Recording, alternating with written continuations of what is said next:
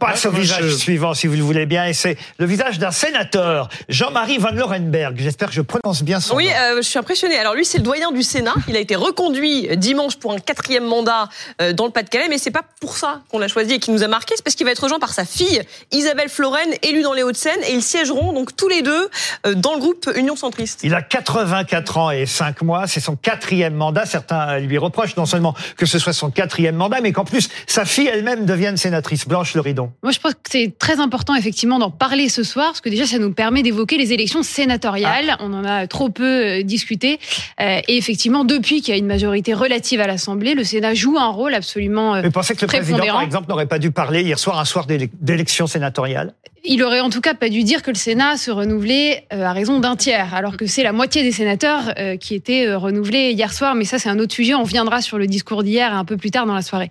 Ce qui est intéressant, c'est que je crois que ce petit duo assez atypique que vous venez de mentionner, c'est un espèce de condensé et de concentré des résultats de, de l'élection d'hier et on a à la fois de la continuité et puis un renouvellement très relatif. De la continuité parce que euh, la majorité de la droite et de l'Union centriste et le député euh, et sa fille participent de ce groupe UC, euh, une euh, pardon, de sénateur participent de, de, de, ce groupe, mais qui a quand même des petits éléments de, de renouvellement qu'incarnerait donc Isabelle Floren, un, un, renouvellement relatif, puisque on a une percée des écologistes au Sénat avec l'entrée notamment de Yannick Jadot et on a aussi on une évolution. Jadot, je vous interromps. Mm. Qu'est-ce que vous pensez de ça? On reproche à Yannick Jadot et à d'autres, d'ailleurs, euh, qui ont été élus sénateurs à Paris, de quitter l'institution européenne, puisqu'ils étaient députés européens, et de considérer en fait qu'ils mm. étaient députés européens le temps de trouver autre chose. Oh, je crois qu'on peut difficilement euh, euh, juger euh, M. Jadot, qui a quand même eu un engagement européen relativement il important. Pas le seul, il et, pas le seul. et dont surtout, qui avait des ambitions présidentielles, qui a quand même été...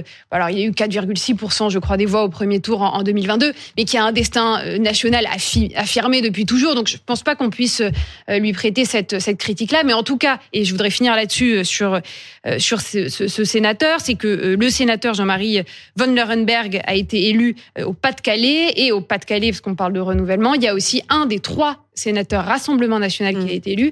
C'est vrai qu'on en a peu parlé, mais dans la stratégie de notabilisation, notamment Là encore, il marque des points. du RN, voilà, on a une percée. Et on parlait tout à l'heure des insoumis et de la marginalisation relative de, de LFI sur un certain nombre de et notamment celui des violences policières. Il n'y a aucun sénateur LFI qui a été élu et euh, LFI avait présenté des listes dissidentes dans l'ensemble des départements.